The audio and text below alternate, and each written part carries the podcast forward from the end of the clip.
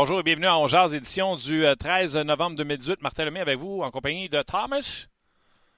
Comme dirait cette vidéo euh, virale sur euh, Twitter.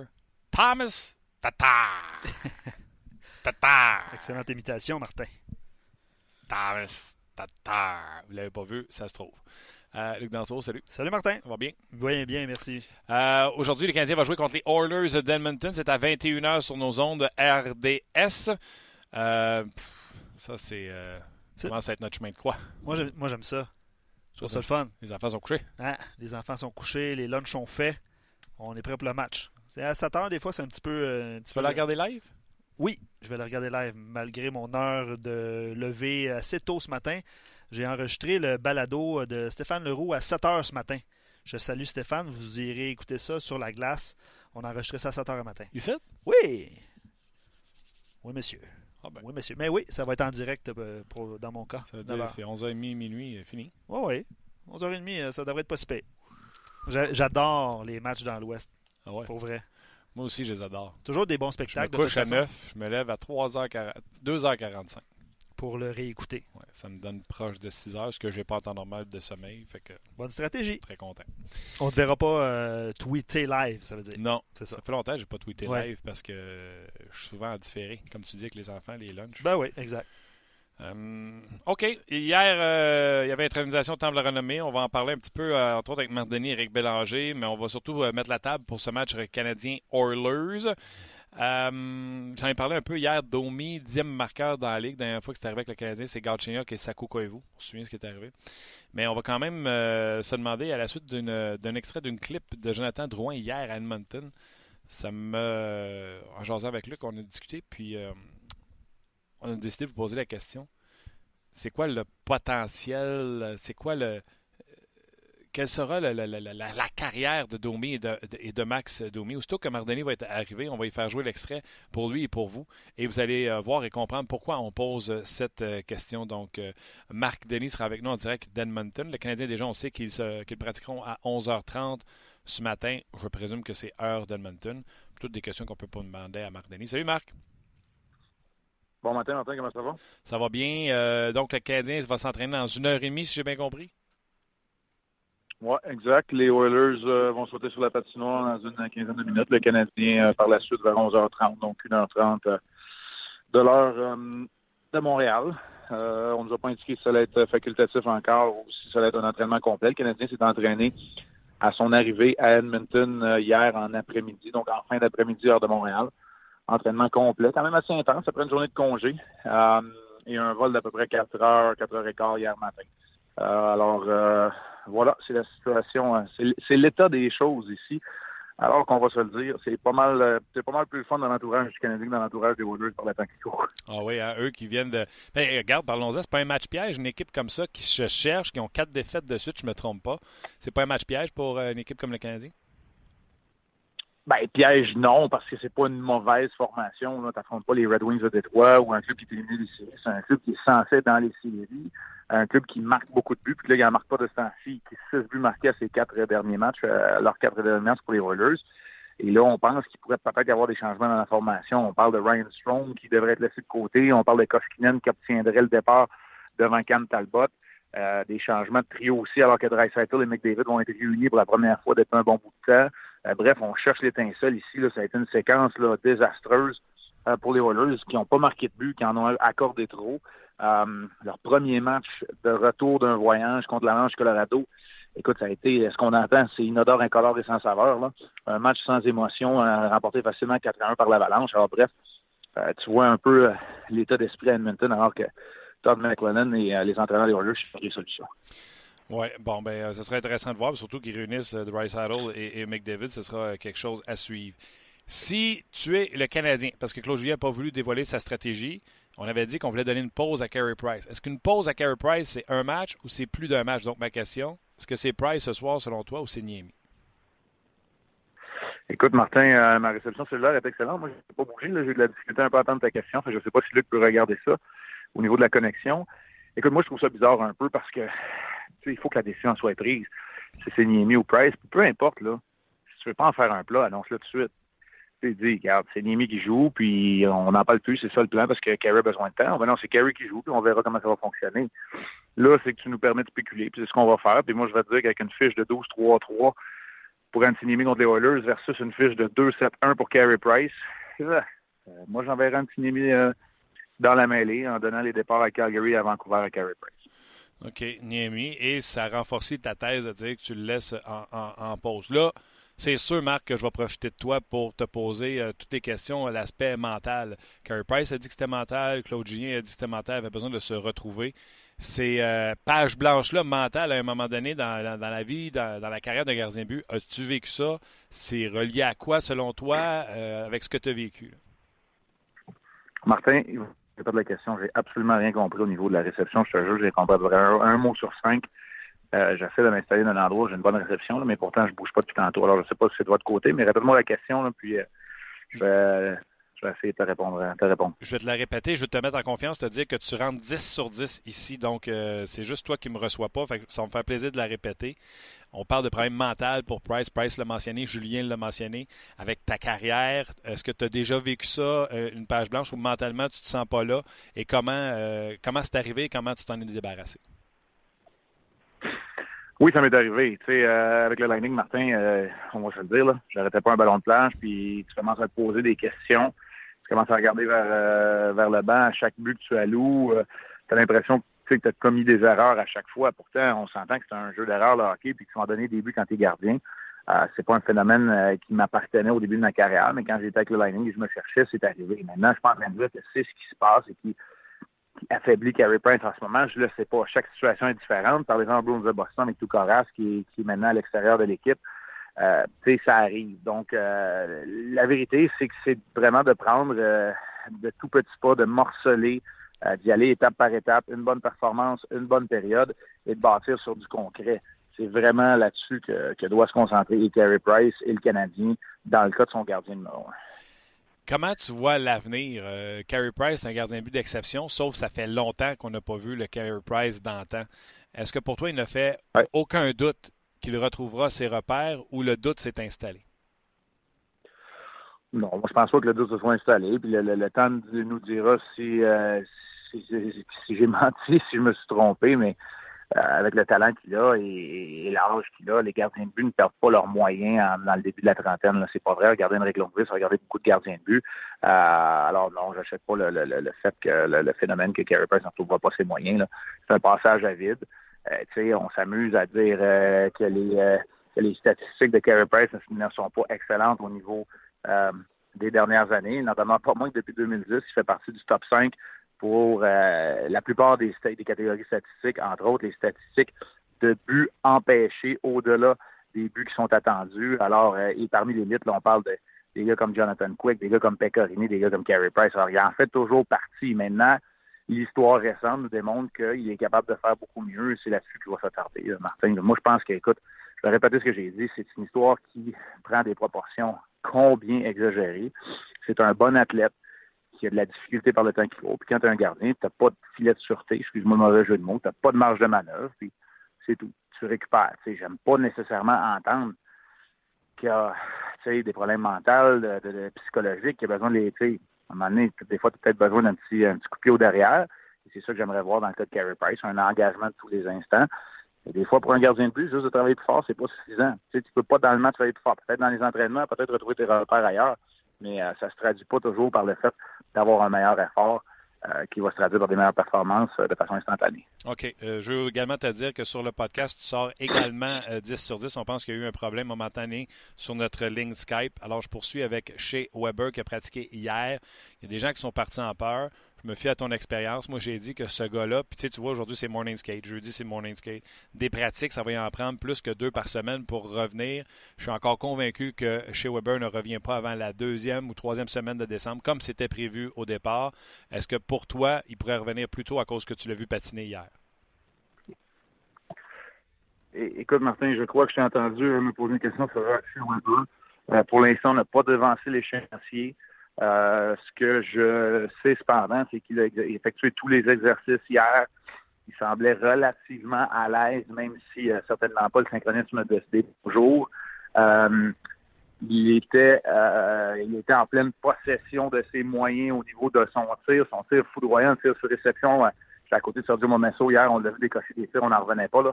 C'est Joe Elami Petrie, qui est probablement l'autre meilleur tireur chez le Canadien. s'est par la suite, puis ça va l'air des ballons de plage. Ça va l'air des, tu sais, comparativement au petit poids que décoché chez Weber. Alors, c'est sûr que c'est une force stabilisante qui pourrait s'amener chez le Canadien. Les gros problèmes du Canadien sont en attaque à 5 et en défensive. Ben, ça tombe bien, ce sont les deux armes de prédilection de chez Weber. Euh, on parle encore du début décembre, mais moi, là, écoute, par expérience personnelle, je sais que tu as parlé des, des morning skates. Ben, c'est souvent là où tu vas aller chercher le plus d'avancement dans ta réadaptation parce que c'est là que tu travailles plus fort pour un gars qui est blessé. Euh, ce qui veut dire pour moi que c'est pas impossible qu'à la fin novembre, si tout se poursuit, qu'il soit de retour. Maintenant, évidemment, euh, il va falloir voir comment la progression va aller. Euh, et cette semaine, ici dans l'Ouest, alors qu'il va pratiquer à tous les jours, lui, ça risque de nous en dire long. J'aime ça, j'aime ça euh, les euh, correctifs que tu euh, que tu nous apportes. J'aimerais ça t'amener sur un autre sujet que le Canadien. Temple de la renommée hier, Martin Brodeur a été bien sûr intronisé. Marc, d'après moi ça a fini là. Oui. Ah, tu m'entends-tu bien? M'entends très bien. Ah, ça fait 10 sur 10.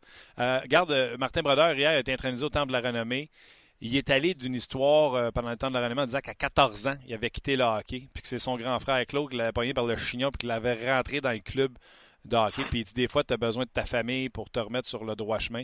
Et quatre ans plus tard, il était un premier choix dans la Ligue nationale de hockey.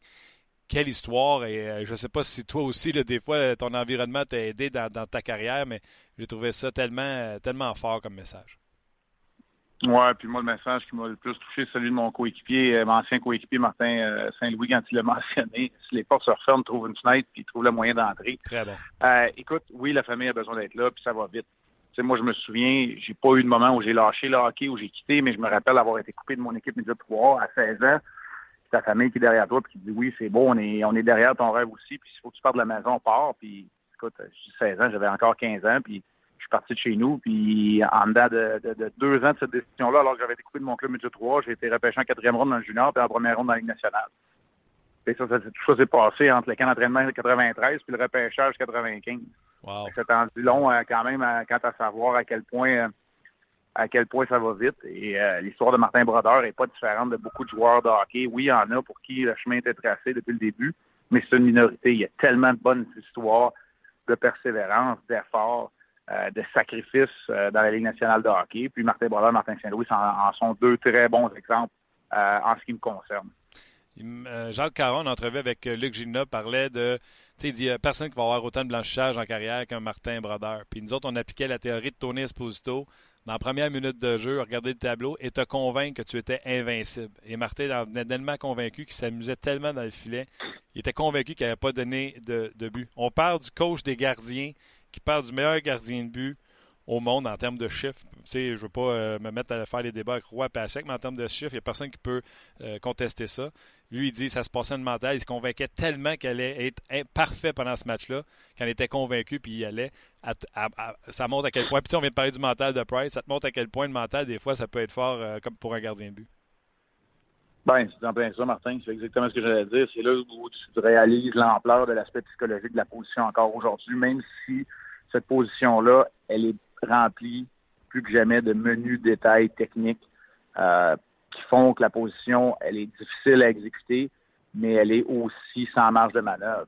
Sauf que à l'époque où il a joué Martin Brodeur, ben c'est ça. les compétiteurs avaient souvent l'avantage. On parle de gars comme Ed Belfour, comme Curtis Joseph, comme Patrick Roy, comme Martin Brodeur. Ce sont des, gardiens, des athlètes euh, qui avaient tout un caractère, qui détestaient perdre c'est peut-être une des facettes qui a été perdue aujourd'hui avec les gardiens de but qui sont plus Iceman, qui sont immuables devant leur cage. Je comprends, ça évolue, chaque position évolue, la position de gardien évolue énormément. Et peut-être qu'au niveau du caractère et de l'attitude, euh, celle de Martin Brodeur va être difficile à battre à travers les années parce que lui est capable d'être compétiteur, agressif, euh, très intense sur la patinoire, mais combien relax et facile d'approche à l'extérieur de la patinoire. Tellement. Si tu avais un souvenir à nous raconter euh, sur Martin Saint-Louis et, et Martin Brodeur, euh, toi qui as joué contre eux, toi qui as même côtoyé euh, Martin Saint-Louis en jouant dans la même équipe. Ben écoute, euh, Martin Brodeur, je me rappelle un moment donné, on lui avait posé une question à savoir j'avais joué contre lui, j'étais au Colorado, puis il y a quelqu'un qui avait demandé, tu sais, penses qu'il va être bon? Tu sais, Marc Denis, puis il avait répondu, il est déjà bon. Ça, ça m'avait touché. Martin Saint-Louis, ben, c'est pas compliqué. Moi, il me faisait penser à Joe Sakic. Joe Sakic, je l'ai connu très tôt dans ma carrière. Lui voulait qu'on embarque une demi-heure avant tout le monde. Euh, il essayait plein de, de, bâtons différents, le flex, comment décocher un tir des poignets, euh, sur euh, de quelle façon transférer son poids, où c'était plus difficile pour le gardien arrêté. Il voulait entrer dans la tête du gardien. Martin Saint-Louis, c'était pareil. Plus vers la fin de ma carrière dans nationale de hockey, mais quand je jouais pas, il voulait rester une demi-heure de temps après les pratiques. Puis là, il voulait savoir, OK, pourquoi tu restes campé sur ton poteau à ta droite plus qu'à ta gauche? C'est à cause de la mitaine, c'est à cause du bloqueur, si je suis plus, suis plus patient. Trouves-tu que du revers, c'est plus dur à aller? Tu il voulait tout savoir. Puis il voulait qu'on travaille. Puis il voulait que j'imite le gardien de de l'autre équipe. Tu sais, c'est un perfectionniste. Ces gars-là, là, ils amènent ça à un autre niveau. Euh, moi, c'est le souvenir que j'ai de Martin Saint-Louis. Euh, ça a été le premier à m'appeler quand j'ai été changé de Columbus à Tampa. Euh, ça a été un coéquipier exemplaire pour moi dans des moments qui n'ont pas été faciles pour moi dans ma carrière. il n'y a pas eu de drame personnel, mais dans ma carrière professionnelle, c'était pas facile. Martin a été là de tous les instants. Ça a été pour moi un coéquipier exemplaire, un petit général, un vrai leader, capable de se lever dans le vestiaire, mais surtout de mener, de montrer l'exemple en tout temps. Écoute, ça me fait rire ce que tu me dis parce que Martin Saint-Louis, j'ai pas beaucoup de références à lui, mais quand j'avais été à Tampa, son fils jouait sur la patinoire et lui, il regarde pas, son fils. C'est ça. Il faut être un peu égoïste pour être rendu à des niveaux comme ça. Lui, il astiquait ses hockey en vue euh, des prochaines pratiques et des prochains matchs. Fait que moi, c'est ce que je retiens à quel point c'était un freak. Et j'ai jamais vu une aussi petite personne avec des aussi grosses cuisses de ma vie. Ah non, mais ça n'a pas de bon sens comment il était solide sur la rondelle. C'était exceptionnel. En protection de rondelle, comment il était fort au niveau de l'explosion qu'il était capable d'avoir. C'était pas le patineur le plus fluide et le plus rapide, mais c'était un patineur qui était capable de se démarquer par sa protection de rondelle, par son positionnement, par son agilité sur patin. C'est là pour moi où il s'est démarqué. Puis dans la fin de sa carrière, même s'il n'avait plus la rapidité d'antan, il voulait absolument se démarquer en espace restreint, dans des manœuvres, utiliser ses mains, utiliser des tirs, décocher rapidement de n'importe quel angle. C'était vraiment ce que Martin Saint-Louis cherchait à faire. Incroyable. Écoute, euh, j'en ai deux petites dernières pour toi. Là. Surtout le son semble super bon, là, fait que j'en profite. Euh, Tom Wilson. je me suis placé à une autre place. Je ne sais pas si c'est moi ou c'est toi qui as réglé le problème, mais là, je bouge plus, je te le promets. Ah, pas de trouble. es super fin. C'est tellement bon en plus ce que tu nous donnes aujourd'hui. Tom Wilson, 14 parties. Euh, on a euh, rétréci sa suspension. J'ai été allé faire tout de suite des recherches. Mon de réflexe a été de voir si le joueur qui l'avait blessé était revenu au jeu. Euh, Sunquist a été blessé pour huit parties, revenu depuis le 22 octobre 2018. Je me demande si le fait qu'il soit revenu au jeu n'a euh, pas incité l'arbitre à, couper la, suspension. Potentiellement, mais souvent ces situations-là, c'est une histoire mathématique. Euh, si je ne m'abuse, les Caps ont déjà joué plus, de 14 matchs, donc il a déjà plongé plus que sa suspension. Ouais. Ah, fait que c'est une question monétaire aussi, puis ça devient un calcul. Honnêtement, là, moi j'aimerais ça que la suspension de 20 matchs ait été maintenue, mais il y a très peu de commentaires à passer là-dessus. Autre le fait que Sunfils, non seulement il est revenu, je pense qu'il a eu la première étoile dans son le, premier match qu'il est revenu avec les Blues. Fait que à quelque part, euh, on, non, on passe pas l'éponge, c'est sûr, parce qu'un gars comme Tom Wilson, moi je pense que il faut qu'il apprenne qu'il apprenne rapidement, parce que là, ça n'a pas de sens. Mais euh, moi j'aimerais ça qu'on sévisse contre ces gars-là. Hier, je regardais le match Anaheim à Nashville. Josh Manson, c'est mis en échec légal contre Fiala. C'est son coéquipier qui donne un coup de genou dans la tête, sur la tête. Ça a l'air pire que c'est. Zach Ronaldo quitte le banc, ligne droite, s'en va jeter les liens contre Josh Manson. On n'en veut pas de ça. C'est plus ça, là. Tu sais, les Zach Ronaldo et les Tom Wilson, là. Tom Wilson, il est capable de jouer au hockey en plus. Qui joue au hockey. Ah tu sais, Nicolas Deslauriers à Montréal, il joue au hockey. C'est ça. C'est ça que ça prend maintenant aujourd'hui. Euh, alors voilà, c'est mon commentaire sur Tom Wilson. Tu sais, l'arbitre, honnêtement, c'est une histoire mathématique. Oui, oui. Puis euh, pour les gens, au complément d'information, euh, les Caps ont joué 16 parties, donc on ne peut pas faire une, machine à retourner dans le temps et faire jouer deux parties qui ont manqué, sauf qu'il sera remboursé monétairement sur, euh, sur sa suspension. C'est ça. On va remonter dans le calendrier pour rembourser son salaire, mais il va avoir manqué 16 matchs finalement. C'est ça qui fait le plus mal. Là. On va se le dire, ça fait mal d'aller dans les poches, mais ça fait mal de manquer des games. Dans le fond, c'est une suspension de 16 matchs. C'est ça. Puis, tu sais, juste à poser ma dernière question, je fais une parenthèse. Tu dis, on n'en veut plus de ça dans le hockey. Mais deux hommes comme Ben et Anderson hier qui ont laissé tomber les gants, écoute, c'était du. Ça, là, moi, là, un hockey fight, tu sais, comme ça, là, je n'ai pas de problème. L'affaire de Rinaldo, je suis tellement d'accord avec toi. Mais celle-là, je l'ai regardée puis j'ai fait, mon Dieu, que c'est deux hommes qui se. Tu sais, c'était pas deux goûts, sais quoi? On, connaît l'historique, c'est parce qu'Anderson a frappé Ben, euh, la semaine passée ou il y a deux semaines, quand, quand Dallas était à Columbus, puis il l'avait frappé un peu dans l'angle mort. Ben n'avait pas apprécié.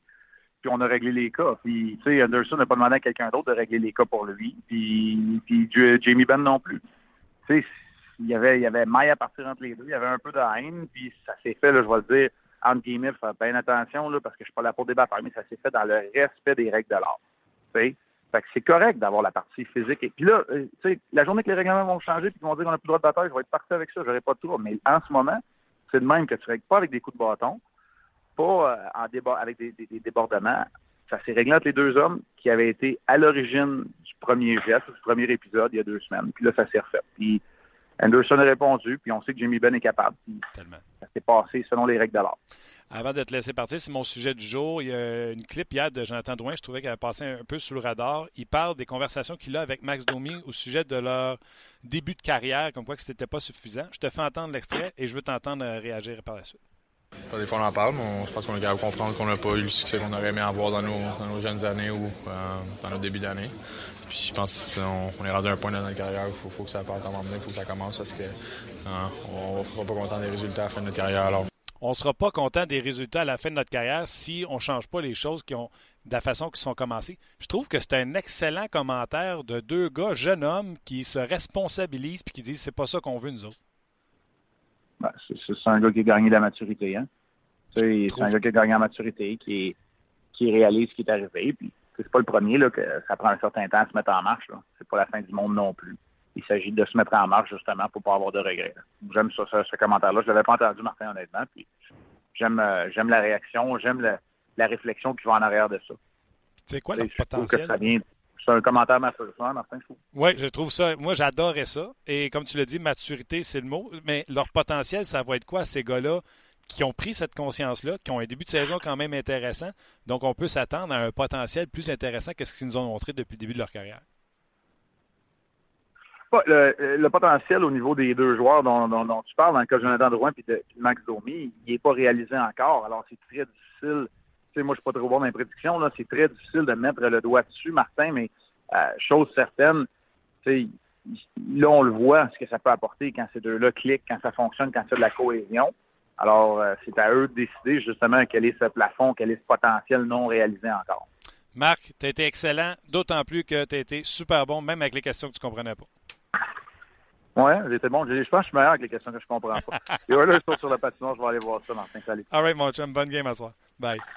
Salut. C'était Marc Denis euh, en direct d'Edmonton. 21h le match ce soir. Euh, je sais qu'il y aura chambre puis que Guy Lafleur va être en chambre 19h. 19h. Euh, par la suite, après ça, à 20h, je présume que c'est émission d'avant-match puis tout. Exact. OK. Ouais, en fait on va avoir Marc également dans cette émission euh, d'avant-match. Je suis content qu'il n'ait pas entendu la clip. J'aime ça, moi, tu me connais. J'aime ça trouver des affaires. Ouais, moi, j'avais peur qu'ils ne l'entendent pas en direct, là, mais. J'aime ça trouver des affaires que le monde n'a pas euh, levé le flag. Alors, vous l'avez entendu. Pour moi aussi, j'ai entendu cette clip-là, puis j'ai fait Waouh! Quel signe de maturité, quelle euh, bonne clip, tu sais, bon, euh, bonne prise de conscience, les deux gars qui font Hey, nous autres, on n'est pas des joueurs de 40 points dans la Ligue nationale de hockey. Là. On est en train de manquer notre coup bien raide. Let's go. Puis j'aime ça. J'aime ça. Ce... Fait que là, on vous pose la question. sachant qu'ils savent qu'ils n'ont pas livré la marchandise dans leur début de carrière, sachant qu'ils sont motivés comme pas un, parce que c'est ce qu'ils nous disent dans cet extrait-là. Ouais. Domi qui a plus d'un point par match présentement. Drouin qui tire un peu euh, de l'arrière euh, au niveau des points par match. Quel est, selon vous, le potentiel de ces deux gars-là dans la Ligue nationale de hockey? Et heureusement avec le Canadien de Montréal. Vous voyez quoi de ces gars-là? Vous pensez quoi de cet extrait-là de Jonathan Drouin qui dit Ouais, nous autres, si on continue même, à la fin de notre carrière, on ne sera pas content de ce que ça a donné? C'est ça qu'il dit? Oui, absolument. Absolument. Euh, j'ai posé la question euh, ben, un peu différemment, mais ça rejoint vraiment. Est-ce que vous pensez qu'il pourrait devenir un des meilleurs duos dans la Ligue nationale éventuellement? Ah, pourquoi tu mets la barre ici? Là? Pourquoi pas? Pourquoi pas? C'est quoi le potentiel? Ben, allez avec le potentiel, tu vois. Non, non, non, vas-y avec ta barre, là, mais. Non, non, mais c'est correct. C'est correct. ça, comment je pourrais dire ça, ça alimente les discussions. André Paquin sur Facebook, il dit oui, je suis persuadé qu'ils peuvent devenir un des meilleurs duos maintenant qu'on a, on a un entraîneur qui ne change plus les lignes à tout bout de champ. C'est un bon point. Ouais, mais encore là, les gens voient ce qu'ils veulent voir. Combien d'alliés ont eu Drouin et Domi? Ben là, ça commence à, ça commence à plusieurs. c'était qui avant Udon? C'était euh, Il y a eu Lekonen à un moment donné. Il y a eu Armia au début de la saison. Euh, à 4. C'est ça. Ils ont quoi, 16 games de jouer? 9, 5, 3. Ça fait combien ça? 17? Fait qu'il y a eu quatre alliés, c'est juste sur ce trio-là, puis on dit on change pas les lignes. Tu vois, à la perception, ça va bien. Mais là, c'est un duo. On- on- hein, les duos, là. Mais je comprends ce que ouais, monsieur voulait dire. Exemple, le trio Ouais. de Dano n'a jamais été changé. Exact. Il y a les blessures qui viennent de- dans ça également. Bref, Ouais. Euh, je comprends très bien euh, ce que monsieur veut dire, mais euh, ouais, c'est quoi leur potentiel? Toi, Luc, tu penses c'est quoi? Ben, de devenir un des meilleurs duos dans la Ligue nationale, Non, éventuellement. arrête. Combien de points ils vont faire? 82 matchs, euh, quelques blessures ici et là. C'est minimum. moi, je prédis pas les blessures. OK, c'est minimum 75 points chacun. Ouais. Pour les deux, là. Tu sais, qui. Euh, euh, Drouin a le potentiel. Là, Domi, évidemment, il a une mauvaise saison l'année passée, 9 buts. Il a le potentiel d'atteindre 25-30 buts cette saison. Puis Drouin, un peu la même chose. Moi, je, je pense que les, au niveau des statistiques, ça peut se ressembler au point de vue but-passe. Hmm. J'ai hâte d'entendre. On veut vos réactions. 75 Euh, points, c'est bon. ça, 75 c'est pieds. bon. Tu sais, un point par 75 match. piastres, 75 points. Un point par match, c'est quand même difficile à atteindre dans la Ligue nationale de hockey aujourd'hui, à part de si peau. McDavid. C'est de la peau. Je me suis basé un peu sur le, le duo McDavid-Dreisaitl qu'on va voir ce soir. S'ils sont employés ensemble, Ils sont employés ensemble en pratique. hein. exact. C'est un des meilleurs duos dans la Ligue nationale. On s'entend? Non? Je te dis ça de même. Là. Domi, là, si tu avais un comparatif à lui donner. Moi, j'en ai un. Pour ça, je te pose la question. Ouais, ben vas-y. Vas-y parce que je- T'as quel âge, un, toi? un centre 40. Un centre gaucher. Il était gaucher aussi. Celui que je vais te parler. Il avait du chien. Euh, il était à une époque où il y avait plein de centres numéro un. Puis c'était un centre numéro un à un certain moment donné dans sa carrière, mais les gens ne pensaient pas à lui. OK. Euh, parce qu'il y avait les Sakic, il y avait les Lindros, il y avait les, les Gretzky, les Lemieux. Euh, euh, Nomme-les toutes les super, super vedettes de centre numéro un. Puis lui, c'était un petit acharné, un travailleur infatigable. Il a fini sa carrière à Montréal. OK. Doug Gilmore. Max Domi, pour moi, est un mini Doug Gilmore. Doug Gilmore était efficace de 200 Ah ans ouais? patinoire. Domi est en train de montrer qu'il est capable de le faire. Ouais. Capable de laisser tomber les gants, d'être frustré pour Ah ouais. rien, pète sa coche. Ouais. Gilmore, des fois, là, pss, pss, pss, ça passait. Ouais, ouais. Non, je, je, ouais, je suis pas en désaccord avec ta comparaison. Marquait des buts, mais faisait, était un bon Oui, passeur. absolument. Beaucoup de caractère, tu l'as dit. Énormément de caractère. Je vois Max Domi, je vois Doug Gilmore. Puis si jamais tel était le cas, Ce serait une excellente, euh, une excellente carrière. bon petit joueur de ça. Bon petit joueur de centre. Euh, en train de te dire que c'est le meilleur, que c'est le Mario le mieux, tu es en train de réinventer le Non, non. trop. Euh, je vais lire euh, quelques commentaires. On va aller rejoindre euh, Éric Bélanger dans quelques instants. Donc, pour les gens de Fa- Allez, Facebook. Oui, ben, ouais, c'est une bonne- Ben, ouais, euh, t'as une petite, euh, gageure de 70 points l'année passée qui n'est pas passée, là, Sur Drouin. sur Drouin. Ouais. Euh, je vais prendre quelques commentaires. Surtout qu'il n'est pas là encore. Max Coulombe sur Facebook. Drouin, c'est plus un gars d'avantage numérique. Il peut te faire très mal. Domi à 5 contre 5, il est dominant. C'est vrai que c'est le cas cette saison. là. Domi à 5 contre 5, ça va super bien. Euh, Simon Noël, Domi est meilleur que Drouin présentement. Euh, Momo, euh, qui nous écrit souvent sur Facebook, Drouin a tout le talent pour être un joueur d'élite. Il faut seulement qu'il soit constant. Euh, la constance, les commentaires sur la Domi est constance. plus constant présentement que- que, que Drouin. Drouin. Des fois, Drouin, ouais. ben, surtout le match, Drouin euh, casse tout à Long Island. Avec les Rangers, après ça, euh, les pieds ne bougent plus. Tandis que Domi, j'ai quand même l'impression qu'il est plus souvent tout le temps en action. Mettons. C'est oui, Je pense que c'est effectivement. Sylvain sur nos pages. J'ai dit euh, Doug Gilmore ou Adamos. Adamos, c'était pas ça partout. Adamos, c'était un passeur. C'était un gars qui Ouais. évitait les contacts. Euh, Ouais, c'était pas le même type de. de- C'était c'était un joueur archi, Ouais, euh, ouais. ar- ar- archi Un- un- intelligent. là, un mais- des meilleurs passeurs d'ailleurs de son époque. là. Ouais. Euh, mais moins, moins de, de, Pas de d'a- de hargne. Ouais, ouais, c'est pas ça. de. Thierry Lebrun sur notre page, pourquoi pas? Dro- euh, Drouin possède un talent fou. Domi est un travailleur, travailleur acharné, talentueux aussi. Les deux sont encore très jeunes. Les deux peuvent encore très bien s'améliorer au cours des prochaines années. Euh, je sais pas, je sens les gens optimistes. euh, Il l'aime, Domi. Ben oui, absolument. Ben, avec ce début de saison-là, euh, ça, ça promet pour la suite. Simon, 60-65 points maximum pour les deux, je crois. Euh, quand on va arriver dans le crunch time en février, mars, avril, la game sera un peu moins facile. Euh, on verra à ce moment-là. Pour Simon, c'est 60-65 points. Tu- euh, Serais-tu déçu à 65 points, par exemple? De tes Domi? deux, ben, des deux, là. Des deux meilleurs marqueurs du Canadien? Mais le Canadien a 17 matchs de jouer. Il y en a 21, je pense. Fait que là, tu es en train de me dire qu'il en ferait 40. avec les 65 matchs qui restent? Ouais. Ben oui, je serais déçu. Ça veut dire un match au euh, deux tiers de match. Un point aux deux tiers. Un, point, au- un point aux deux tiers. Oui, je serais déçu. Ce qu'on va Moi, faire- euh, je Ouais, vais aller plus loin oui, que ça. Là. Oui, excuse. Toi, t'as dit 75. 75, c'est de la peau, man. Potentiel. 75, là, euh, on est heureux. On est heureux. On garbade. On gambade. Excellent point. Ouais. On va aller Euh, rejoindre Eric dans quelques instants. On est en train d'établir la communication avec lui. Je pense que j'ai même raté son appel, ce qui est une première à On Jase depuis, euh, depuis le début de l'émission. Juste en passant, Martin, là, euh, pour ceux qui nous écoutent sur Facebook, on va, on va vous quitter dans quelques instants, mais pour ceux qui nous écoutent sur Facebook, On Jase, c'est notre quatrième saison. Je pense qu'on est rendu, Martin, à 480 épisodes. Oh. Donc, bientôt, on va, atteindre le, 500e. pla- on va atteindre le plateau des 500. C'est quand même 500e incroyable. hein? podcast. 75 points, c'est de la peau, là, mais 500 podcasts depuis 3 ans, c'est de la peau aussi. Ouais, 500 Alors- fois. Que... Puis ça, c'est un minimum parce que si on jase, ça inclut quand ça s'appelait euh, non, 30 minutes. euh, chrono? 30 minutes chrono, la première saison, effectivement. La dernière saison. Parce La- que la oui, la, la première saison du podcast et la première saison. Fait que ça, ça On- inclut euh, ces minutes. Ouais. Oui, c'est ça, ça inclut ça. Fait Donc, je voulais juste le mentionner pour ceux qui, qui viennent de se joindre à nous ou qui connaissent notre podcast depuis cette Parce que année 30 sur Facebook. chrono, ça avait pris naissance pendant une série. Exact. C'était une affaire avec des caméras sur le web. C'est ça. Mais ça, c'est, ça, c'est pas lunch. compté dans le, dans le podcast. compter. Fait qu'on a sûrement dépassé le 500 si on prend tout. exact. Après ça, c'est devenu un podcast seulement. Ça s'appelait 30 minutes chrono. Ouais. Qu'on faisait dans un bout audio RDS. Oui. On était tout petit, puis euh, il n'y a pas de caméra dans ce temps-là. Euh, Après non. ça, on a eu la mauvaise bonne idée de se filmer à la face. Exact. C'est ce que vous voyez sur Facebook. Vous êtes nombreux sur Facebook à réagir, puis vous êtes nombreux à nous, à nous écouter, regarder. Donc, salutations, puis on va vous inviter tout de suite à faire le lien Ouais. avec D'ailleurs, je vous salue et je vous remercie tous Ouais. d'être là chaque midi. J'adore me faire crier dans les allées du Home Depot. Hey, on jase! Je trouve ça cool.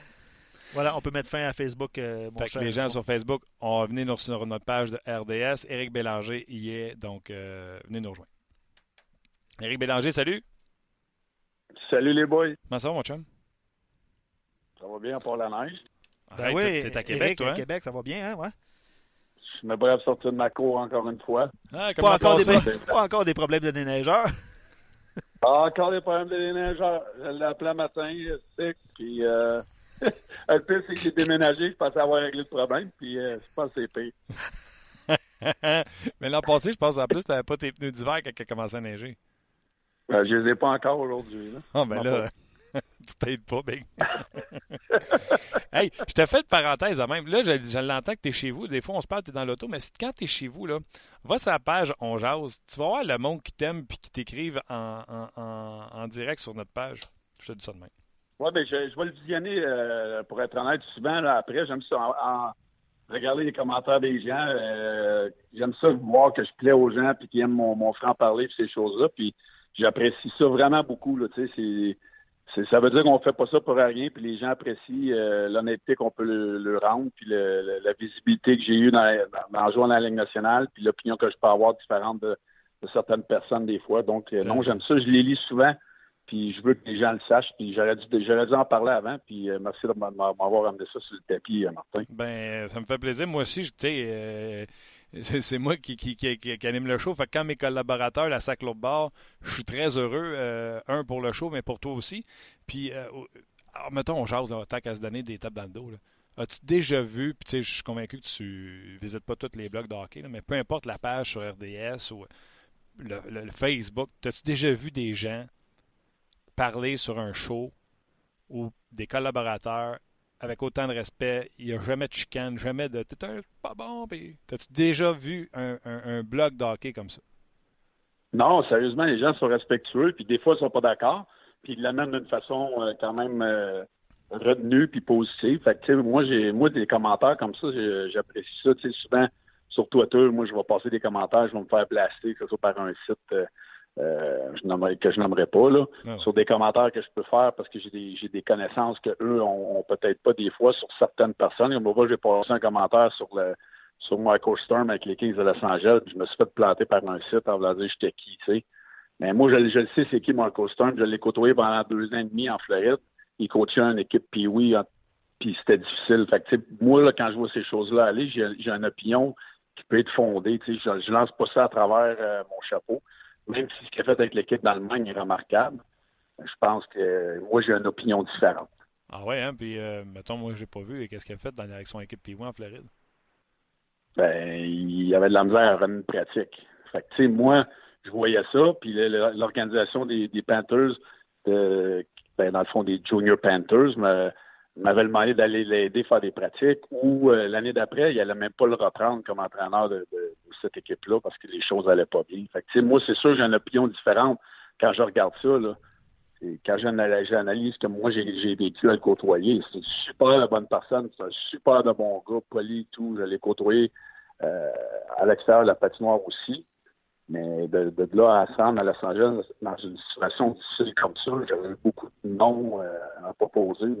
Oui, non, avant que ce soit lui. Je ne sais pas si tu étais à l'écoute tantôt. Je vais te faire entendre la clip de Jonathan Drouin, une clip qu'il a joué, euh, qu'il a dit hier après l'entraînement à Edmonton. Une clip pour moi qui me montre beaucoup de, de maturité. Euh, quand Luc va pouvoir euh, la, retrouver, je vais te la faire entendre. Il parle de dire Max Domi puis moi, on, a des conversations, puis euh, on n'est pas satisfait de notre début de carrière. Puis on veut changer les choses pour pas arriver, mettons, après la retraite, puis dire Ouais, ben, ça n'a pas été ce qu'on pensait. on l'a-tu, l'extrait, de s'en venir, là? On va te faire entendre ça, Eric, puis je veux t'entendre réagir mm-hmm. à, l'extrait de Jonathan Drouin. J'ai jamais vu Luc suer autant. Des fois, on en parle, mais je pense qu'on est capable de comprendre qu'on n'a pas eu le succès qu'on aurait aimé avoir dans nos, dans nos jeunes années ou euh, dans notre début d'année. Puis je pense qu'on est rendu à un point dans notre carrière où il faut, que ça parte à un moment donné, il faut que ça commence parce qu'on euh, ne sera pas content des résultats à la fin de notre carrière. Alors. Trouves-tu que c'est un signe de maturité? Ben, c'est un signe de maturité, puis c'est un signe qu'à un moment donné, euh, puis, puis moi, je me l'ai fait dire au début de ma carrière, puis je l'ai dit plus loin dans ma carrière où ce que, hey, les boys, je vous le dis, là, une carrière de hockey, ça passe en claquant des doigts, puis c'est la vérité. Ça passe tellement vite. J'ai, joué au-dessus de 800 matchs dans la Ligue nationale. Je me suis promené, j'ai connu beaucoup de gars, puis c'était toujours le même discours. Profitez-en, à jouer le plus longtemps que vous pouvez. Fait que, tu sais, souvent, là, ça va être la même chose. Les gars vont dire, ah, l'année prochaine, ou le mois prochain, ou dans 10 games. Mais ça, ça vient avec la maturité, puis ça vient avec les gens qui t'entourent, puis la motivation que les autres joueurs peuvent avoir. Tu sais, Domi, lui, vient d'une famille d'hockeyeurs. Son père a joué longtemps, a quand même connu une belle carrière pour ce qu'il a fait dans, dans. Donc, lui, il a un message différent. Fait peut-être que Domi amène un message différent de loin. Euh, puis peut-être que le, respect s'est établi entre les deux. Ils ont une chimie sur la patinoire. Les deux sont capables de s'aider. Tout vient avec la. C'est sûr qu'avec l'âge, la maturité, ton discours change, puis il faut que tu profites du moment, puis tu peux jamais remettre ton lendemain au hockey. Tu es toujours aussi bon que ta dernière performance. C'est clair. Puis euh, ça m'amène à te poser la question qu'on a posée aux gens. C'est quoi leur potentiel de ces deux gars-là? Si, mettons, ils sont d'accord pour dire que ça n'a pas été ça, leur début de carrière, c'est pas ça qu'ils veulent laisser comme souvenir. Donc, eux, ils ont une conscience de dire ben, c'est pas ça qu'on veut faire, on est capable de mieux. Euh, m'a dit que le meilleur est à venir pour ces gars-là. Tu penses quoi? C'est quoi leur potentiel?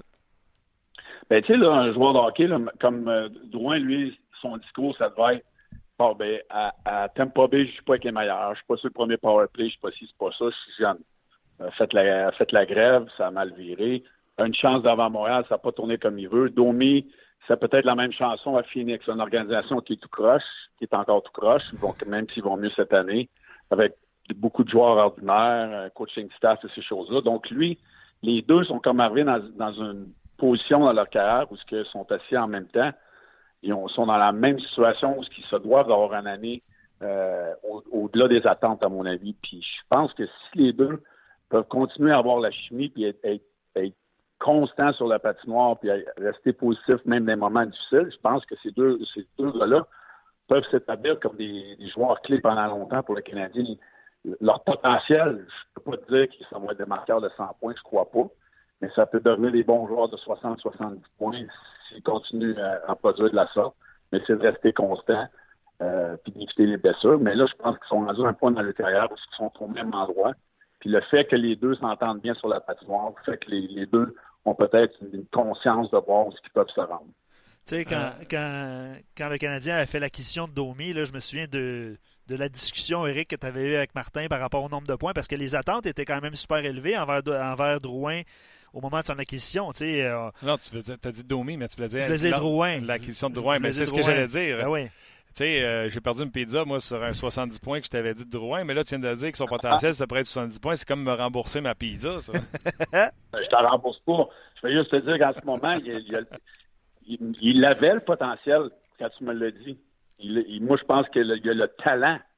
Mais le faire, avoir le talent puis le faire, c'est deux choses différentes. Puis je pense pas qu'il va se rendre là encore cette année, c'est mon avis.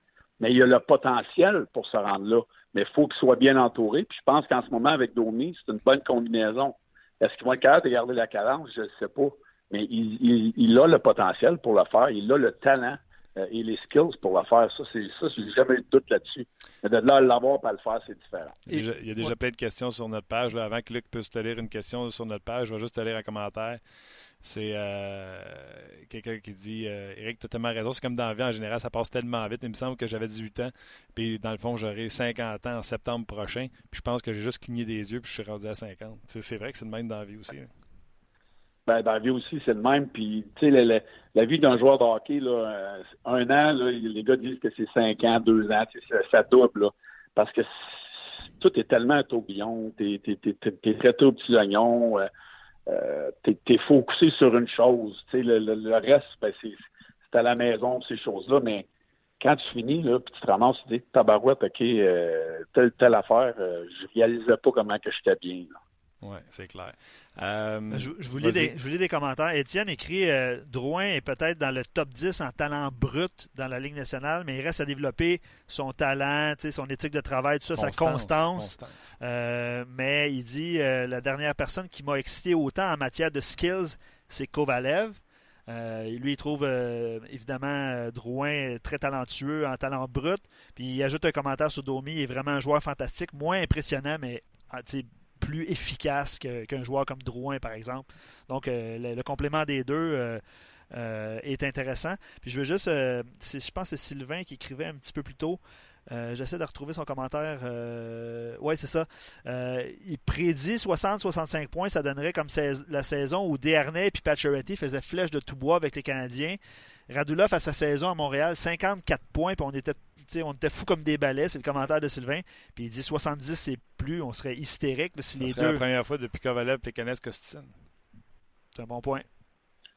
Bon c'est rendu dur, faire 70 points dans la Ligue nationale. Là. Écoute, euh, euh, mais les, les, meilleurs joueurs de la Ligue nationale, normalement, les tops les équipes sont, dans, sont toujours dans ces coins-là. Puis c'est ce que le Canadien a besoin pour avoir une chance de faire les séries, que ces gars-là continuent de, euh, à produire. OK. Euh, toi, es-tu trop jeune pour avoir joué contre Doug Gilmore? Euh, je pense que j'ai joué contre, je ne m'en rappelle pas. Je pense que non. Si. Faudrait que, faudrait que Luc aille voir ça quand il a pris sa retraite, là, mais. Si je te dis que Max Domi, si j'essaie de le comparer à quelqu'un, tantôt j'ai dit Doug Gilmore. Tu sais, il n'a pas joué. Tu sais, tout le monde, il y avait le mieux avec Gretzky, mais il y avait les grands centres, Francis, puis Sakic, puis tu sais, nomme-en, là. Pourtant, Gilmore a connu des saisons extraordinaires. Il était enragé. Des fois, il pétait sa coche. Puis... Mais il était aussi bon offensivement, défensivement. J'ai l'impression que Domi, peut-être un peu plus petit, parce que Gilmore n'était pas très gros, mais euh, Domi, euh, ben, ça, se ressemble peut-être, je regarde. Si tu avais à comparer Domi, moi j'ai dit Doug Gilmore. T'aimes-tu ma comparaison? C'est une excellente comparaison. Je pense que. Euh, oui, puis même Gilmore aimait ça, aimait ça jeter les à l'occasion. Il était feisty. Euh, Domi a un petit peu le même euh, sang. Là, euh, Gilmore a joué avec son père. je pense qu'il y a beaucoup de similitudes dans son jeu. côté talent, tu sais, Domi, là, il, il, a des bonnes habiletés, là, même s'il est moins flashy qu'un gars comme Bowen. Il a de très bonnes habiletés. Les, la, la, sauce qu'il a faite sur le but, je ne me rappelle pas si c'est sur le but à qui, à, deux contre un. la passe soulevée qu'il a faite, je ne me rappelle pas quel match. ça prend des mains. ça prend la confiance passer. C'était pas à Drouin? Je pense que à Drouin, cette belle sauce-là. Pour les gens, une, sauce passe, là, c'est euh, une euh, passe lobée. Une sauce passe en anglais, mais c'est la, passe soulevée par-dessus le bâton à deux contre Je ne me rappelle pas quel match. Mais il y a du talent, là. Il y a du talent, puis c'est lancé, euh, lancé du poignet de loin qui est capable de battre les gardiens. non, moi, moi, il m'impressionne, honnêtement. Il y a beaucoup plus d'habileté offensive que je croyais qu'il y en avait. C'est quand tu as joué ta première année? Moi, j'ai ça, là. 2000, ah, 2000. Doug Gilmore a pris sa retraite euh, en 2001-2002. avec le Canadien. Il avait joué 61, euh, pardon, 2002-2003, 61 matchs avec les Ah, Canadiens. La maladie était impatente parce que quelqu'un a écrit il était avec le 2002-2003. Ouais. Puis juste pour comparer, le Gilmore, euh, ses, ses mensurations, là, euh, il est listé à 5 et 11, 175, alors que Domi est 5 et 10, 193. Ouais, ça, peut se ressembler là, avec les époques, évidemment. À. La seule affaire, c'est que Doug Gilmore, c'est un choix de septième ronde. Ouais. Mais ça, c'est pas important euh, rendu sur la glace. t'sais, Des fois, tu vois des choix de septième ronde qui font mieux que des choix de première ronde, puis des choix de première ronde, c'est vice-versa. Ouais. Puis Hey. mer- merci à Simon qui dit le quatrième but du Canadien contre les Sabres, c'est à Tatar. Tatar! C'est la passe à Tatar, c'est ça? C'est ça. OK. euh, écoute, moi, je pense que je vais prendre une pause sur euh, toutes les, les questions que j'avais pour toi. Il y a tellement de gens, quand on a dit que tu les lisais, qui se sont euh, défoulés sur notre messagerie pour te poser des questions.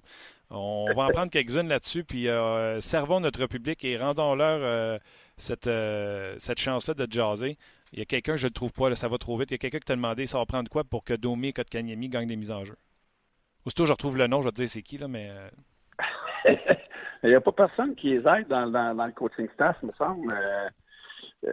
Pas du, vidéo, euh, c'est l'expérience, euh, c'est c'est de développer quelques habitudes. Tu sais, moi, j'avais pas 50 trucs pour prendre les mises au jeu. Là.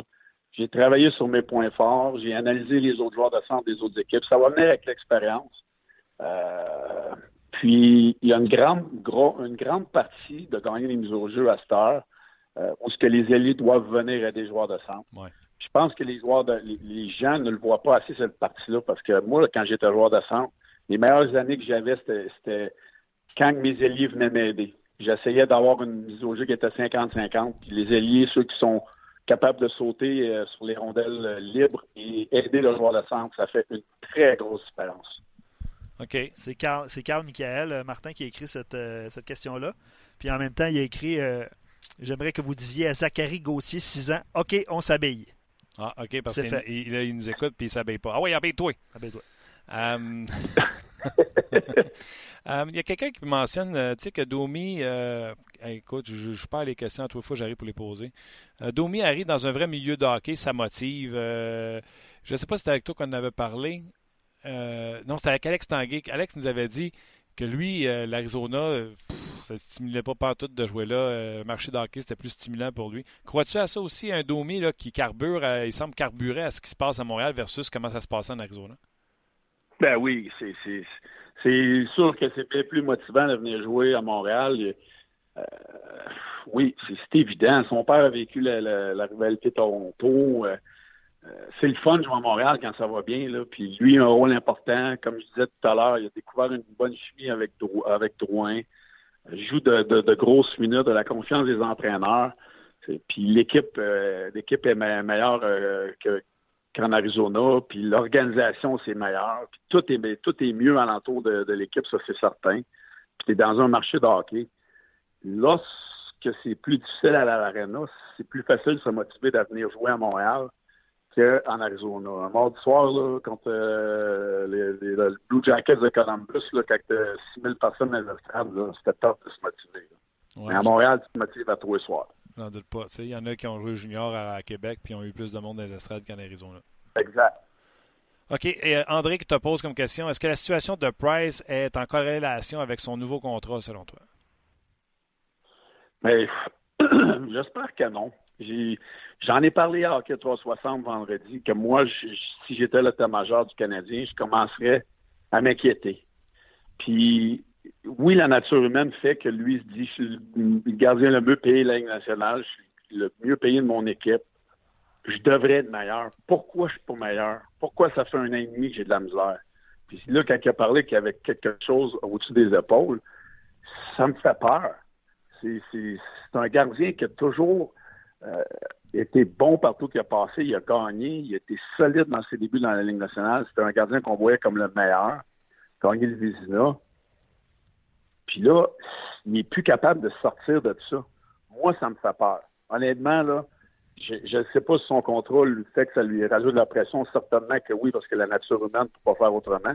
Mais moi, j'ai toujours pensé que Carey Price était un gars posé. Ben, il l'est encore, mais c'est un gars calme, qui avait l'air un petit peu à, s'en foutre du bon bord.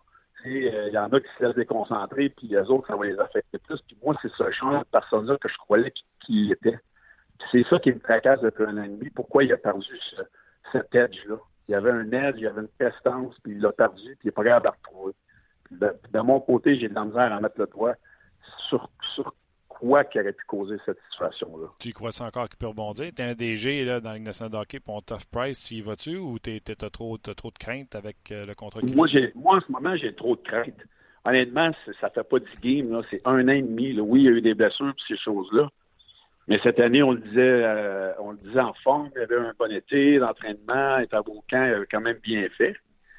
Puis déjà, euh, au mois de novembre, on, parle qu'il faut l'asseoir un match pour qu'il retrouve ses repères. Euh, moi, ça me fait peur.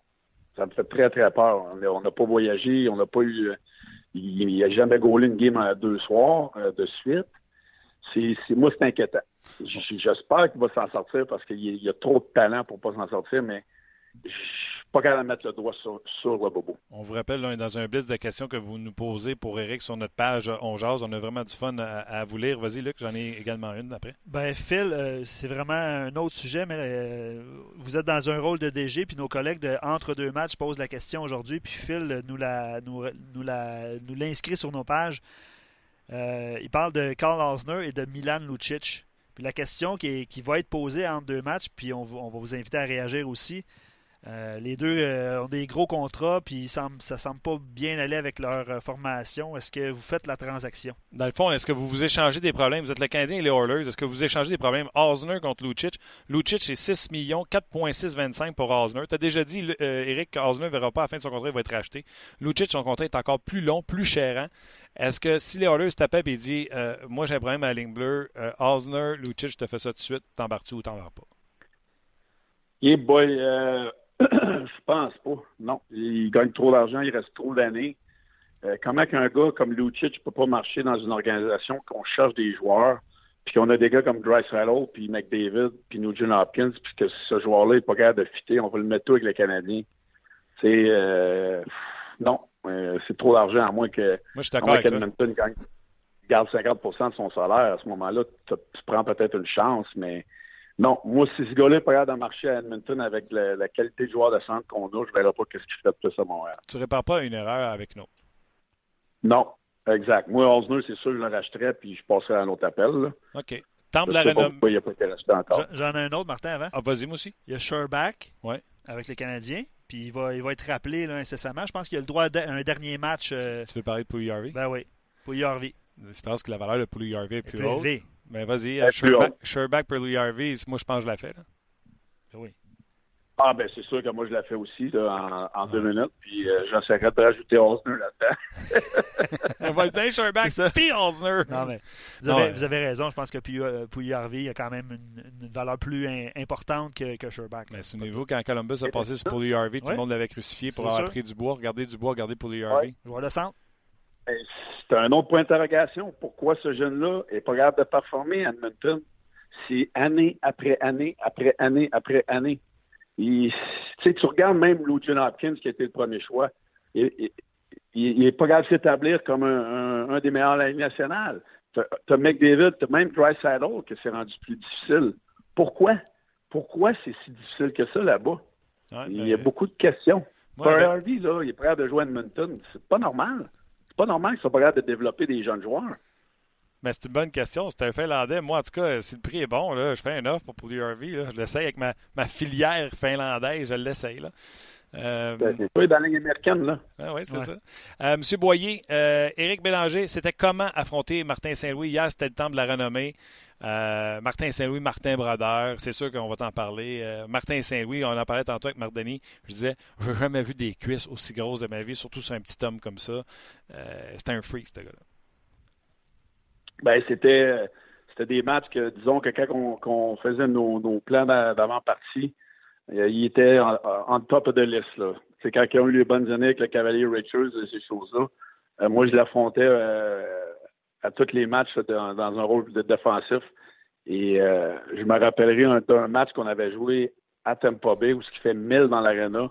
J'étais avec le Wild du Minnesota, puis Jacques Lemar m'avait fait jouer en affaire comme 25-26 minutes. On avait gagné le match 1-0. Je pense que j'allais mourir après la game. Je peux te dire que j'ai couru après toute la game sur le power play garder son one-timer. Quand c'était pas lui, c'était Vincent Lecavalier. Quand c'était pas lui, c'était un autre.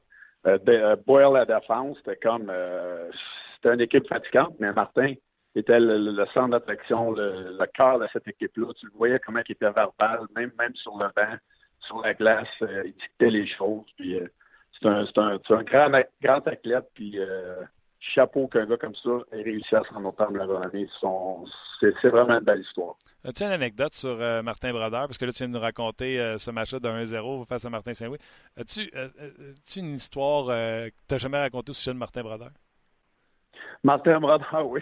En 2004, lorsqu'on avait le lockout, où on a manqué la saison complète, on était parti faire un voyage avec CAA Sports dans le temps, avec Pat Brisson, les joueurs qui appartenaient à Pat. On avait fait le tour de l'Europe en un mois. Puis Martin Brodeur était dans ce voyage-là. Et euh, probablement, c'est un bouffon. Euh, J'avais regardé les épaulettes dans la chambre. Je sais pas pourquoi tu gaules avec ça. Je sais pas pourquoi, comment tu fais pour gauler avec ça. Les culottes, euh, je pense que j'avais des culottes plus grosses que lui. Les gauleux dans ce temps-là, on, s'entend-tu? Je, je, retourne, mettons, Jean-Sébastien Gigard, comme avec lui, les épaulettes, il avait l'air d'un Robocop. Mais Martin Brodeur, il avait des petites épaulettes, des culottes, son masque a toujours eu, des gants toutes des, des, il tapait son bâton tout croche. Mais c'était Martin Brodeur, puis d'un warm-up, il voulait, d'un pratique, il voulait jamais qu'une rondelle rentre. D'un warm-up, il était fâché si la rondelle rentrait. je me disais, ce gars-là, c'est un athlète, c'est vraiment un compétiteur, parce que l'équipement qu'il a sur le dos, qui est capable de faire les arrêts comme ça, quand il aurait pu avoir l'équipement plus haut, il me disait, moi, j'aime pas ça, je pourrais bouger. Fait que euh, c'est impressionnant. Ses épaulettes n'avaient pas l'air attachées au niveau du plastron. Tu sais, on dirait qu'il mettait ses deux bras dedans, puis on dirait qu'il n'attachait pas le plastron, puis le plastron, au lieu d'être protégé jusqu'à la clavicule, on dirait qu'il descendait sur lui bien plus bas qu'il aurait dû être, puis ça lui faisait comme une badane. oui, il n'était pas collé, pas collé sur le corps. Il avait genre un pied en, ses épaules, puis je sais pas comment il était emmanché, mais pas, il arrêtait pas. Ah non, ça c'est euh, ça c'est clair. Euh, je te regardais lire, je pensais que tu. non, mais ben, il y, a plein de commentaires. Tu sais, Martin Saint-Louis, euh, Simon, euh, on a parlé un petit peu plus tôt, là, mais il dit Seras-tu jamais un des meilleurs joueurs non repêchés de l'histoire Ça continue d'ajouter à la phrase Le repêchage n'est pas une science exacte. vous avez parlé de Brodeur, mais c'est un commentaire sur Martin Saint-Louis. Ah, il y a eu des phrases. En plus, c'est Marc Denis qui disait tantôt. Puis, je ne sais pas si tu as regardé la célébration hier, Eric. Il y a Martin Saint-Louis qui a dit Quand les portes se ferment devant vous autres, trouvez-vous une fenêtre puis mm-hmm. euh, Martin Brodeur qui a parlé qu'il avait lâché le hockey à 14 ans parce qu'il s'était fait, couper du 2A. Puis quand son grand frère a reçu ça, il l'a ramassé par le collet. Puis regarde, il a dit sans broyant sa vie. Là. Il dit il m'a rentré dans mon équipe de hockey. Puis quatre ans plus tard, ben, il se fait repêcher au premier rond, puis on connaît l'histoire. Ben, c'est plein d'histoires comme ça. Tu sais, moi, je fais classer plus bonheur, je suis sorti plus tard. J'ai eu une belle carrière. Tu regardes un gars comme Daniel Brière, euh, les waivers. Tu regardes un gars comme Martin Saint-Louis, les waivers regarde un gars comme Datsuk Zetterberg qui a été repêché tard. Il y en a, il y en a des histoires. Il y en a des histoires aussi. Tu regardes Yakupov qui n'est plus dans la Ligue nationale. Tu regardes plusieurs joueurs qui sont plus dans la Ligue nationale qui ont été des choix de première ronde. C'est jamais fini. Il faut jamais que tu lâches la serviette. Tu sais jamais euh, ce, que, ce que la vie peut te réserver. Puis lorsque tu es, une tête de cochon, puis tu, tu persévères même dans les moments difficiles, c'est là que les belles choses peuvent arriver. T'es hâte, Eric. On est espéré de finir à moins quart parce qu'on a réalisé ce matin une entrevue avec Alex Chiasson des Oilers Edmonton. On sait que le Canadien affronte les Oilers euh, tout à l'heure. Les Oilers, depuis le début du podcast, ont jamais accepté de nous donner une entrevue. Et là, ils ont accepté. On a eu Alex Chiasson. Tu as jouer à partir de moins quart. C'était trop bon. On a fait euh, la, demi-heure au complet avec toi. Un gros merci, mon chum. Euh, bon match à soir. Bonne chance avec ta neige. on s'en reparle la semaine merci. Je m'en aller à ma pratique. Là. Bonne chance. All right, les boys, bon show, puis euh, on s'en reparle. Ciao, buddy. C'était Eric euh, Bélanger. Euh, ben, le fun, bien aimé ça, vos réactions. Là. Vous avez voulu lui parler directement. Ouais. Fantastico. D'ailleurs, ceux qui étaient sur Facebook un petit peu plus tôt l'ont écrit aussi. On a toujours l'impression de qu'il n'y a pas de censure puis qu'on jase avec, avec les auditeurs. Vous allez voir, Alex Chasson, on a fait l'entrevue plus tôt. Là. Je me suis permis une question. J'espère. Non, mais une que, tu sais, mettons, je vais te la dire, là. L'entrevue, on va vous la jouer. J'ai posé à Alex Chiasson. Moi, là, tu as commencé ta carrière. Souviens-toi, j'ai pas les statistiques devant moi. Là. Il finit la saison. Je pense qu'il joue 12 matchs. Puis il a quelque chose comme 14 points 12 matchs. Ou il joue 8 matchs. Puis il a 10 points 8 matchs. dans mon pool de hockey sorti première ronde. Regarde, grosse carrière qu'on s'attend d'Alex Chiasson. Ouais, c'est 7 matchs avec les Stars, 6 buts, une passe. Fait qu'il y a 7 points, 6 buts en 7 matchs. il sort en première ronde dans mon keeper. C'est peut-être dans les années, en plus, tu étais dans les keepers avec nous autres, en plus. Puis, euh, écoute, il s'est battu pour un contrat cette année. Il vient de gagner la Coupe Stanley. Comment t'expliques ça, mon chum, que tu es passé de ouais. à. Ben, j'ai dit. Je l'essaye la question, je t'appose. Si tu veux pas répondre, réponds-y pas. Fait que, euh, elle est dans l'entrevue qu'on vous présente euh, à l'instant. Euh, on va vous laisser avec cette entrevue-là, d'ailleurs. Donc, un gros merci d'avoir été là. Puis, on, vous Laisse, on, vous laisse, avec Alex Chiasson. Luc, merci. Merci, Thomas. À demain. En compagnie d'Alex Chiasson. Salut, Alex. Salut, ça va bien? Ça va bien toi-même? Oui, ça va bien, merci. Alex, parle-moi de ta saison, parce qu'on va revenir tout à l'heure sur la conquête de la Coupe cette année, mais parle-moi de ta saison invité, euh, invitation professionnelle, tu restes avec les Oilers et là, euh, ça va bien par les temps courts. Raconte-moi comment ça s'est passé. Oui, ben, je pense que euh, on se le cachera pas. Là. Cet été, ça a été un été un petit peu bizarre pour ma situation. évidemment, avec qu'est-ce qui s'est passé l'année passée avec Washington, j'espérais peut-être avoir quelque chose de plus concret cet été. Ça s'est pas passé de la façon que je voulais, mais euh, j'ai attendu jusqu'à la fin de, de l'été, puis euh, euh, j'étais en discussion avec quelques équipes, donc c'était plus une question de d'opportunité pour moi. Je croyais un petit peu en mes chances ici avec avec Edmonton. le fait de peut-être qu'il manquait un peu de profondeur du côté droit à l'aile, donc je voyais mes chances peut-être meilleures ici qu'à d'autres places. Puis euh, c'est sûr que quand tu es sur un, un, essai professionnel, ben euh, je veux pas ça te prend un bon gars d'entraînement. Donc je pense que les choses se sont bien passées pour moi au début. Puis euh, c'est sûr que la saison n'a peut-être pas commencé comme je voulais. Euh, j'ai pas joué les cinq premiers matchs, mais euh, par la suite les choses se sont placées un peu pour moi. Puis évidemment dans les dix derniers matchs, ça se passe bien. Donc en espérant que ça continue comme ça. Tu n'es pas retourné en Alberta parce que tu t'ennuyais du froid, hein? Ah non, c'est pas vraiment. Euh, c'est surtout pas là-dessus. Euh, à matin, euh, évidemment, c'est, l'hiver est commencé ici, donc. mais c'est une belle place de hockey. Je pense que avoir la chance de jouer ici dans les dernières années, c'est toujours une place qui, qui, est le fun à venir jouer. Euh, veux, veux pas le hockey est, vraiment super important ici. Puis c'est une belle ville de hockey, donc comme je te dis, on c'est un petit peu différent de peut-être d'autres places que j'ai joué. Le voyagement ici, euh, beaucoup de voyagement. Euh, euh, tu reviens pas à la maison à minuit, tu reviens à la maison vers 3-4 heures du matin. Euh, donc c'est un petit peu différent d'autres places, mais c'est une belle place à jouer. Puis les fans ici, là, ils vraiment ils mangent du hockey. Alex, j'en ai essayé une. écoute, ça fait 9 ans que tu as été repêché.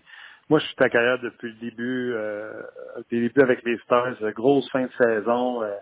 Euh, on s'attend à des grosses affaires après ça, la saison suivante avec les Stars. Puis tu fais échanger finalement du côté d'Ottawa, etc.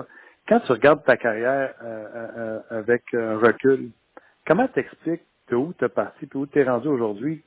Comment ça, ça n'a pas été, je vais parler pour moi, comme les fans qu'on s'attendait de toi, puis que, comme tu l'as dit, avec la Coupe Stanley en poche, tu t'attendais à quelque chose de plus solide. Quand tu regardes ça avec le recul, là, comment t'expliques ça? C'est parce que la game est encore plus rapide? C'est parce qu'il y a quelque chose qui a changé dans la game qu'il ne matche pas ton style? Comment t'expliques ça? Oui, je pense qu'avec les années, euh, ben, c'est sûr que euh, j'ai peut-être pas la, meilleure réponse à ça, mais j'ai mon avis euh, à moi. Je pense que le, fait d'avoir changé d'équipe quand même assez souvent dans ma carrière, les équipes sont peut-être pas prête à me donner un, un, genre de, sécurité, un contrat de, de plus long terme. Puis euh, euh, les équipes peut-être sont, sont plus euh, aptes à, à donner la chance à leurs leur choix qui ont repêché dans le passé. Donc c'est sûr que c'est, frustrant un petit peu en tant que joueur parce que évidemment je pense qu'il y a des places où que j'ai joué que j'aurais aimé ça rester. Puis euh, ça s'est pas passé comme je voulais, donc. Euh, mais en même temps, je pense que euh, toute chose arrive pour pour quelque chose de bon. Euh, si ce n'était pas de mes changements que j'ai eus dans, dans les dernières années, j'aurais probablement pas eu la chance de gagner la Coupe cette année. On est passé à Washington. Puis euh, avec toute l'expérience que j'ai maintenant, j'espère que, que ici à Edmonton, c'est la bonne place. Puis euh, comme je te dis, c'est c'est quelque chose qui, qui est dur un petit peu à, à donner une réponse qui, que je pourrais te donner qui, qui vraiment qui valide euh, euh, tout.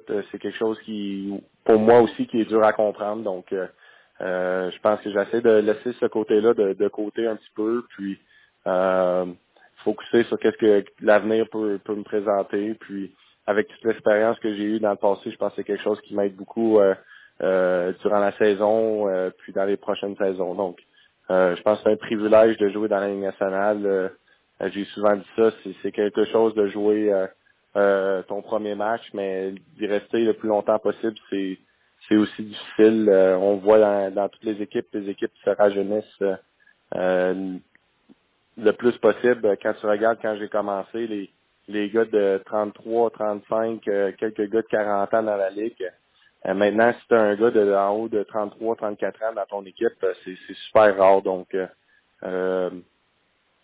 c'est une nouvelle philosophie, j'imagine, dans la ligue. Puis euh, pour moi, ben, j'essaie de faire le mieux que je peux avec ce que j'ai. Puis, évidemment, présentement, les choses se passent bien. Donc, euh, je, continue là-dedans. J'apprécie le moment. Puis, euh, à tous les jours, je pense que je suis un gars qui, qui fait attention à mes affaires, qui focus sur ma game. J'essaie de m'améliorer le plus possible. Puis, évidemment, quand tu as la chance de, de, de un rôle plus offensif avec une équipe, c'est sûr que tu apprécies puis tu espères que ça continue comme ça.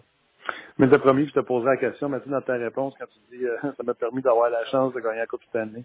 Regarde à Montréal, t'es connecté sortir avec 1000 matchs. Puis euh, jamais c'est un de ses regrets de jamais avoir gagné la Coupe cette année. Fait que tu l'as peut-être euh, là ta réponse. Parle-moi-en de ton trip d'avoir gagné la Coupe Stanley. Comment tu as vécu ça l'an passé?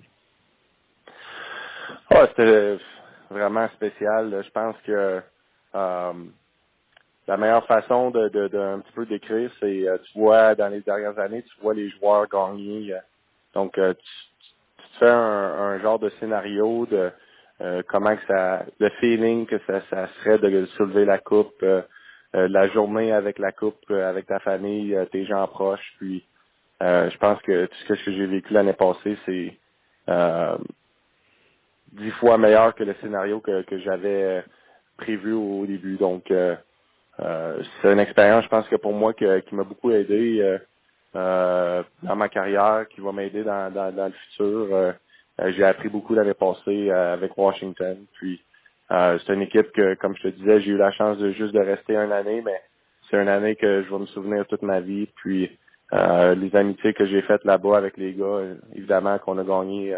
c'est une gang que je vais me souvenir pour le reste de ma carrière. Puis comme je te disais, je pense que c'est une expérience que, que j'ai, que, que je vais avoir tout le temps dans ma vie, puis qui va m'aider aussi sur la glace. C'est bon. Pendant de merci aussi Ovechkin qui t'a donné la bague, de toute façon que le capitaine t'a dit merci pour C'était rendu, c'était le à ce moment-là aussi? Ouais, ça c'est super spécial. Euh, euh, je pense que euh, c'était un petit peu bizarre en même temps. Là. On dirait que je faisais encore partie de d'un petit peu la chambre, puis la gang de gars. Donc j'apprécie beaucoup qu'est-ce que l'équipe a fait, de la manière que les joueurs euh, m'ont présenté euh, ma bague. Puis euh, c'est un autre moment dans ma carrière qui est super spécial. Donc je pense que ça a été fait d'une façon numéro un de, l'organisation. Puis j'apprécie beaucoup. Et où là, la bague? On aime ça, ça va être une scène. T'as gardes-tu? T'as donné ça à tes parents pour qu'ils la cachent? Comment tu fais ça? Euh, ma bague présentement est dans un coffre-fort, donc euh, euh, elle va elle va rester là le, plus longtemps possible. Puis j'ai pas vraiment j'ai pas vraiment pensé à les événements où que je vais la sortir, mais je pense que la, la, meilleure façon c'était de, la mettre dans une place où que est en sécurité, puis personne ne va avoir accès à ça. en terminant, là, tu as joué avec un mais euh, comment, c'est quoi la différence avec Mec là? Euh, tu apprends à jouer avec, tout le monde dit à quel point euh, c'est un joueur spécial. Ouais, mais je pense que ces deux joueurs, c'est vraiment différent. Ovi, c'est vraiment un, un peu shooter. C'est un, un gars qui, tu sais, il regarde sa carrière, le nombre de saisons avec 40 buts et plus, c'est super impressionnant. Puis, euh, un gars comme Connor, ben évidemment un, un, peu plus jeune, puis euh, mais c'est un gars qui a un super de bon leader, il, un gars qui fait ses affaires à tous les jours, évidemment un talent exceptionnel sur la glace. Puis je pense que ce qui fait vraiment le qu'est-ce que je trouve le fun à travers ma carrière d'avoir joué avec différents joueurs. tu penses à un gars comme Jamie Benn, Eric Carlson, Ovi, euh, un gars comme McDavid, c'est c'est des, des superstars, c'est des gars qui, qui font beaucoup d'argent, mais en même temps, je pense que qu'est-ce qui me touche le plus là-dedans, c'est vraiment des bonnes personnes. C'est des gars que, euh, dans le fond d'eux autres, ils ont des belles valeurs. Puis, euh, je pense que c'est ça la beauté du sport, du hockey, c'est pour gagner, ça, ça se gagne en équipe, ça se gagne pas avec une personne. Puis, tous ces gars-là, c'est des gars qui, qui ont des belles valeurs, qui veulent gagner pour pour l'équipe. Puis euh, euh, je pense que c'est ça qui fait, la, comme je te dis, la, beauté du sport. Puis qu'est-ce qui me fait apprécier ces joueurs-là encore plus. Luc m'a déjà dit qu'il ne comprenait pas que Stamkos n'était pas capable de rattraper Carlson. Puis Stamkos, il avait dit, ben non, j'étais à la planche, je suis pas capable de le rattraper. Il disait, je savais que Carlson était vite, mais jamais comme ça. Tu sais, on sait qu'il est bon, etc. Je te donne un exemple. Lequel de ces super vedettes-là t'a impressionné ou t'a surpris sur quelque chose qui qui était bon, mais de même, jamais. Ou tu sais essayé sur un foot race avec euh, oh, ben, je pense que euh, tous ces joueurs-là ont des qualités, évidemment, euh, euh individuelles vraiment impressionnantes. Mais tu sais, un gars comme Connor, c'est c'est exceptionnel dans les pratiques, le, nombre de breakaways qu'il y a juste à cause de sa vitesse c'est le genre de gars que tu peux vraiment pas lui donner trop d'espace parce qu'il est capable de créer avec ses mains ou euh, la rapidité de ses pieds euh, une situation offensive. Donc euh, c'est sûr que qu'est-ce qu'il démontre dans les matchs c'est impressionnant, mais je pense que qu'est-ce qu'il est capable de faire en pratique, tu des fois il s'amuse aussi, il est jeune, il, essaie de s'amuser, il essaie de créer des choses. dans les journées de pratique, là, des fois c'est le fun juste de regarder qu'est-ce qu'il fait, puis euh, c'est vraiment impressionnant là, de, la qualité du talent qu'il a là. Puis euh, euh, je pense que c'est, quelqu'un qui va juste s'améliorer en, en vieillissant. Oui, imagine. Écoute, je vais te souhaiter une bonne saison, mais je vais te souhaiter un, un, contrat et de la sécurité d'emploi que tu aimerais avoir. Je pense que ce serait le fun. Puis je te remercie encore une fois de ta participation. Tu es toujours bien généreux. Parfait, je te remercie beaucoup. Bonne journée.